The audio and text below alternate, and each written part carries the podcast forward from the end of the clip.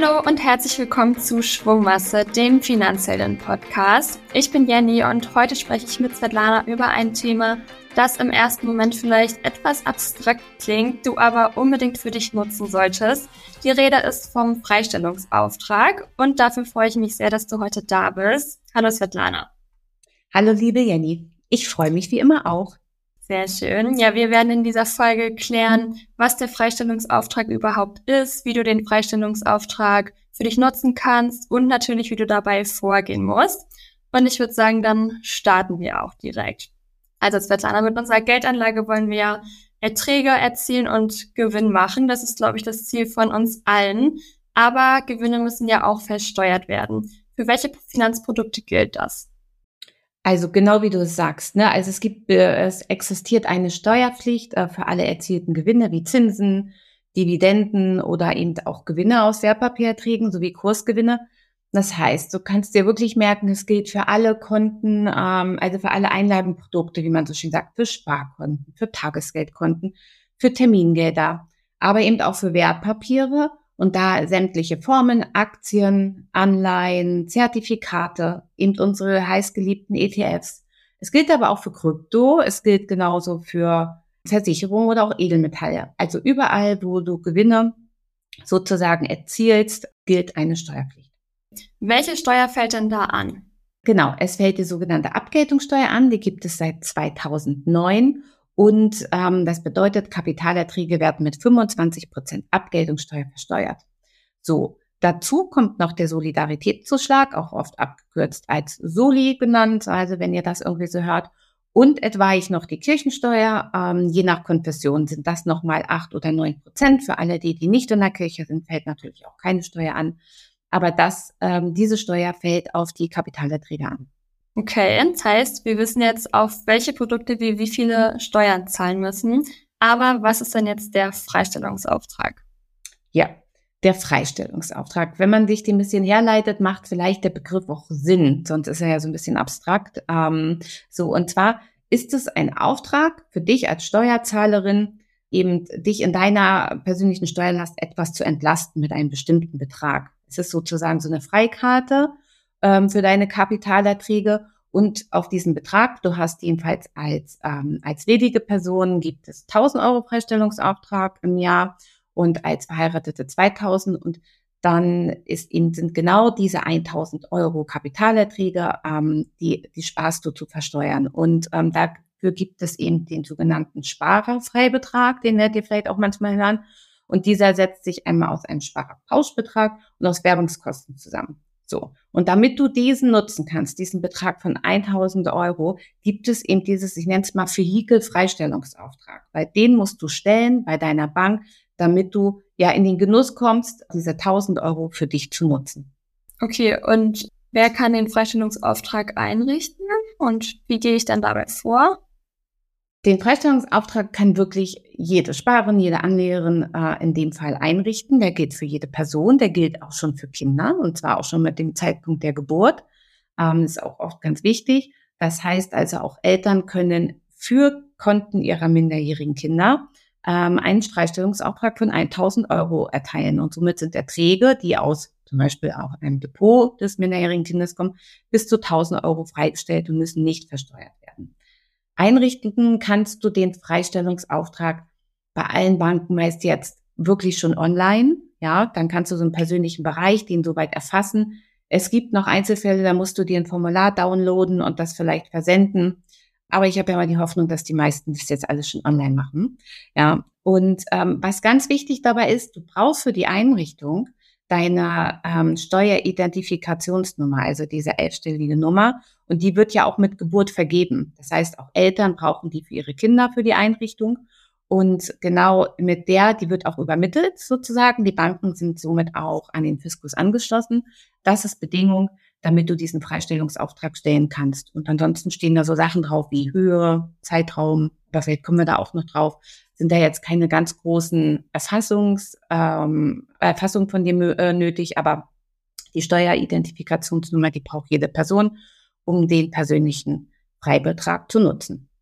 Okay, du hast jetzt gerade schon gesagt, ähm, man kann das mittlerweile recht einfach online machen, ähm, aber kann ich den äh, Freistellungsauftrag denn auch, auch bei mehreren Brokern und Banken ähm, erteilen oder geht es immer nur bei einer Bank oder bei einem nein, auf jeden Fall, du kannst den aufteilen und das ist auch, finde ich, gerade super sinnvoll, um ähm, das für sich einfach äh, zu halten und ähm, wirklich in den Genuss zu kommen. Also machen wir mal ein Beispiel. Du hast bei deiner einen Bank ein Tagesgeldkonto und kriegst da jetzt gerade vier Prozent Zinsen und hast aber dein Altersvorsorge-ETF-Depot bei einem anderen Broker. Ja, ähm, da macht es schon viel Sinn, sich einmal grob zu überlegen, ähm, welche Erträge fallen bei der Bank an, welche fallen bei einem Broker an und somit deinen, deinen Freistellungsauftrag aufzuteilen. Angenommen, du erwartest 250 Euro Zinserträge bei deiner Bank, dann stellst du dort einen Freistellungsauftrag von 250 Euro. Und bei dem Broker hast du aber deine ETF-Erträge, willst vielleicht auch noch Wertpapiere verkaufen mit Gewinn, ähm, dann stellst du da den Restbetrag oder hast vielleicht auch noch ein drittes Institut. Das kannst du machen. Du kannst das auch unterjährig jederzeit ändern. Das ist gar kein Problem. Und du kannst auch einen Freistellungsauftrag zum Beispiel bei deinem Broker stellen, wenn du es vorher nicht hattest und es sind schon Erträge angefallen. Also guck mal, jetzt sind wir ja im November vom Jahr 23. Und wenn man das vorher nicht gewusst hat, kann es ja gut sein, dass ich den gerne nutzen möchte. Dann stellst du den dort und dann gibt es eine Rückrechnung der Erträge und du bekommst die abgeführte Steuer erstattet. Das ist wirklich eigentlich, das ist sehr praktisch und so brauchst du nicht in die Veranlagung gehen, weil auch das immer vergisst du total den Freistellungsauftrag zu stellen, ist es auch nicht schlimm, dann kannst du das immer in der Anlage CAP, also Einkünfte aus Kapitalvermögen in der Steuererklärung angeben ist aber halt ein bisschen müßiger. Du musst dir die Erträge raussuchen, die im Zweifel nachweisen, so. Und mit einer automatischen Freistellung brauchst du sie nicht mehr angeben. Ne? Alles, was da reinfällt. Muss ich den Auftrag denn jährlich neu einrichten äh, oder läuft es so automatisch weiter?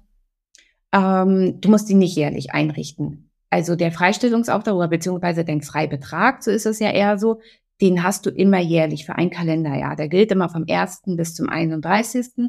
Und am, am ersten des Folgejahres startest du wieder neu mit 1000 Euro. Also auch unabhängig, ob du ihn genutzt hast oder nicht. So. Und auf den meisten Anträgen oder auch in den Online-Masken kannst du entweder einen Termin eingeben, wie lange der gültig sein soll, oder du gibst ihm an BAB, also bis auf weiteres. Und ich bin immer eine Freundin davon, erstmal bis auf weiteres anzugeben, weil dann startet er halt immer im Folgejahr erneut und du musst dich auch nicht drum kümmern.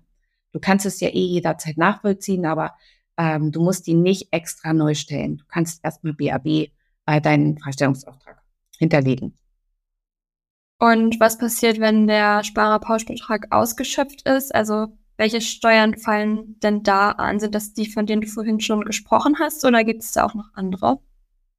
Nee, sind von der Sache her die, die ich angesprochen habe ich würde da mal ein Beispiel machen, das macht es vielleicht relativ einfach. Also angenommen, du kriegst einen ähm, Dividendenertrag von 2000 Euro und hast einen Freistellungsauftrag von 1000 Euro gestellt bei deinem Broker. Dann sind eben also die ersten 1000 Euro von deiner Dividende steuerfrei. Kriegst du brutto gleich netto. Von den anderen 1000 Euro, ähm, da wird eben, ist deine Steuerlast einmal die 25 Prozent, die Abgeltungssteuer, also 250 Euro, zuzüglich Soli von 5,5 Prozent, also macht sozusagen 263 Euro noch was, ähm, was davon abgeht. Und das wird auch sozusagen von deinem Auszahlbetrag ähm, abgezogen. Das heißt, du bekommst eben nicht die 2000 Euro ausgezahlt, sondern nur 1736. So. Aber eben alles, was darüber hinausgeht, wird, ist steuerpflichtig mit den 25 Prozent Soli. Alles klar. Und noch die nächste Frage, die mir da gerade so eingefallen ist, äh, können Freibeträge dann eigentlich auch ins nächste Jahr übertragen werden, äh, wenn man das jetzt irgendwie mal ein Jahr ja, vergessen hat? Leider nicht. Also von da ist es auch wirklich so, der Freibetrag gilt, ist immer jahresbezogen für dich als Person und kann nicht übertragen werden. Also angenommen, du hast von deinen 1000 nur 500 genutzt, ähm, hast du nicht, könntest du nicht die 500 sozusagen ähm, ins Jahr, ins nächste Jahr übernehmen. Ich würde aber auch sagen, so schlimm ist es nicht. Es ist das Einzige, wann es vielleicht ein bisschen ärgerlich ist, wenn du wirklich Erträge noch hättest, die du nicht freigestellt hast. Aber wie gesagt, dann kannst du es in der Steuererklärung machen. Hast du eh keine Kapitalerträge in Summe von 1000 Euro im Jahr, dann ist es halt einfach, ich sag mal, auch, auch egal, ne? Also du hast dann eben den Freibetrag nicht genutzt.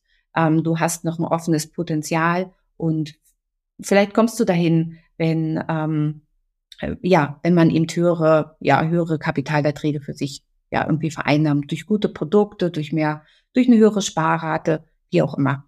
Alles klar heißt, wenn ich, ähm, also wenn meine Erträge jetzt unter 1000 Euro liegen, dann ist es jetzt auch gar nicht für mich so super wichtig, den Freistellungsauftrag zu stellen. Und wenn die drüber liegen, ähm, dann liegt das Limit bei 1000 Euro. Richtig?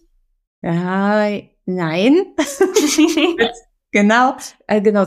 Also für dich ist es eigentlich immer wichtig, den Freistellungsauftrag zu, ähm, zu erteilen, auch wenn du nur Erträge von 500 Euro hast, weil diese 500 Euro wären ja auch steuerpflichtig. Und hättest du ihn nicht, dann würde diese Steuerpflicht anfallen, obwohl du es nicht müsstest. So wäre es so. Okay. Ne, der Fall. Also darum ist immer das Credo eher einmal einen Freistellungsauftrag erteilen, dauert fünf Minuten und dann weißt du wenigstens, dass die Bank alles automatisch mit verrechnet, was als Potenzial sozusagen da ist im Rahmen der, des äh, Freibetrages und dann bist du auf der sicheren Seite. Sehr schön. Dann habe ich jetzt auf jeden Fall ein To-Do für nach der Folge. Waren jetzt auch auf jeden Fall schon äh, sehr viele Infos, ist aber für mich schon etwas klarer geworden. Aber um das Ganze noch etwas anschaulicher zu machen, ähm, hast du ja bestimmt noch ein, zwei Beispiele mitgebracht. Eins hast du ja gerade schon gebracht.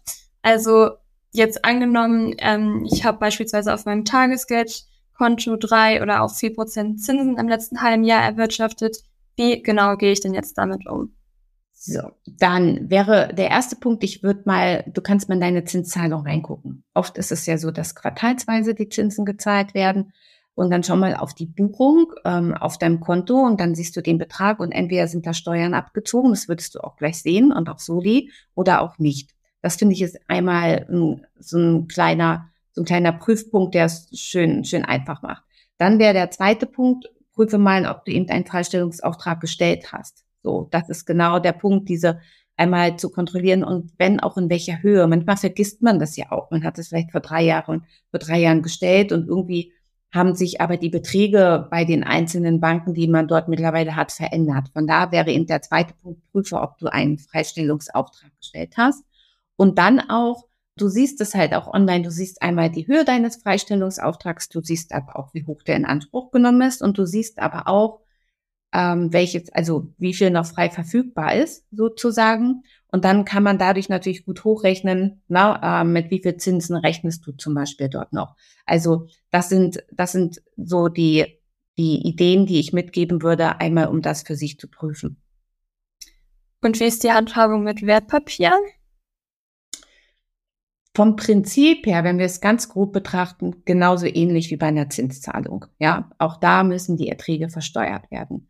Bei einer Zinszahlung von einer Anleihe ist es wahrscheinlich relativ gleich wie bei einer Zinszahlung von jetzt von deinem Tagesgeldkonto. Du bekommst die Zinsen und ähm, da wird geguckt, ist noch Freistellungsauftrag da? Wenn nicht, werden sie versteuert.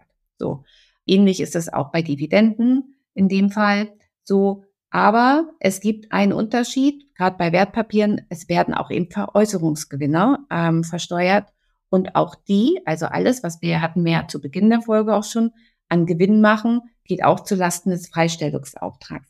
Also sagen wir, ähm, schauen wir mal so, du hast ähm, einen, einen ETF für 1000 Euro gekauft und verkaufst ihn jetzt dann danach irgendwie für 1200 Euro sind genau diese 200 Euro, das ist dein Veräußerungsgewinn, dein Kursgewinn, und die sind steuerpflichtig. Ja, und wenn du noch einen Freistellungsauftrag gerade von 1000 Euro bei deiner Bank hast, ist dein erster Ertrag, werden die 200 Euro dagegen gerechnet und du hast noch einen Restfreibetrag von deinem Freistellungsauftrag von 800. Ja, so. Das, ähm, das ist ganz wichtig. Das muss man auch für, ja, für Wertpapiere beachten. Es gibt auch so noch ein paar, also spezielle Berechnungen, wie man das zum Beispiel bei tesorierenden und ausschüttenden Fonds macht. Das geht aber sehr in die Tiefe jetzt. Da, na, da können wir mal vielleicht mal eine einzelne Folge zu machen, dann können wir uns auch das mal anschauen. Ähm, aber darum ganz wichtig, Veräußerungsgewinne sind auch steuerpflichtig, aber auch nur Gewinne. Also angenommen, du würdest von deinen 1000 Euro Anschaffungswert, den du hast, nur 950 als Gegenwert im Verkauf kriegen, wären die 50 Euro. Da müsstest du ja natürlich, das ist ja dein Verlust, ähm, müsstest du keinen Gewinn zahlen. Dafür gibt es dann eben Verlustverrechnungstöpfe, die werden bei den Banken geführt und da werden die so als, gerade Verluste, werden die ähm, so als Sammelpost mit eingestellt. Ähm, und die laufen auch fort. So, das kann man sich merken. Wichtig ist also für einen Freistellungsauftrag immer auf Gewinne und Erträge. Okay, das hast du jetzt wirklich sehr kurz und knackig zusammengefasst. Ähm, also, dass man immer auf seine Gewinne und Erträge schauen sollte. Ich würde sagen, das ist allgemein eine sehr kurze und knackige Folge geworden. Aber das Thema ist ja auch wirklich sehr komplex und ich glaube, deswegen ist das auch ganz gut so. Ja, du hast viele äh, neue Begriffe in den Raum geworfen, würde ich jetzt mal so sagen. Also du hast von der Abgeltungssteuer gesprochen, von der Steueridentifikationsnummer, von Veräußerungsgewinn, vom Solidaritätszuschlag, ähm, Sparerpauschbetrag. Also da waren auch für mich viele, viele neue Begriffe dabei. Und deswegen meine Frage zum Abschluss, was sind denn jetzt so die drei wichtigsten Kernaussagen, die man als Zuhörerin oder Zuhörer aus dieser Folge mitnehmen sollte? Also der Freistellungsauftrag oder dieser auch, na, das ist ja das Vehikel des Sparerpauschbetrages, sage ich jetzt mal, es ist ein Geschenk vom Staat und dieses Geschenk sollte man nutzen. Das wäre so die erste Kernaussage. So, das also Freistellungsauftrag erteilen. Die zweite ist ähm, wirklich auch bei seinen Kindern schauen, na, dass auch, auch dort der schon genutzt wird und deswegen auch immer gut die Steueridentifikationsnummer aufheben und gut ablegen, so dass man die auch für sich sozusagen wieder recyceln kann, wenn man sie braucht. So. Und dann wäre der dritte Punkt auch nochmal, schau mal unterjährig immer auf die, auf die Ausnutzung. Also wie viel ist schon freigestellt worden? Also wie viele Erträge hast du schon erwirtschaftet? Und wie viel sind noch frei? So, dass wirklich auch das maximal Mögliche von, von diesem Geschenk sozusagen von dir genutzt werden kann und du das nicht in der Einkommensteuererklärung machen musst. Alles klar. Vielen Dank, Svetlana. Ja, ich hoffe, wir konnten mit dieser Folge etwas Licht ins Dunkel bringen und es ist jetzt etwas klarer geworden, was genau ein Freistellungsauftrag ist äh, und wie du diesen auch bestmöglich für dich nutzen kannst. Falls du deinen Freistellungsauftrag in diesem Jahr also noch nicht gestellt hast, weißt du, was du zu tun hast. Ich weiß es jetzt, wie gesagt, auch. Und damit verabschiede ich mich auch aus dieser Folge. Vielen Dank an alle Zuhörerinnen und Zuhörer und vielen Dank an dich, Svetlana. Ich danke dir, Jenny. Tschüss.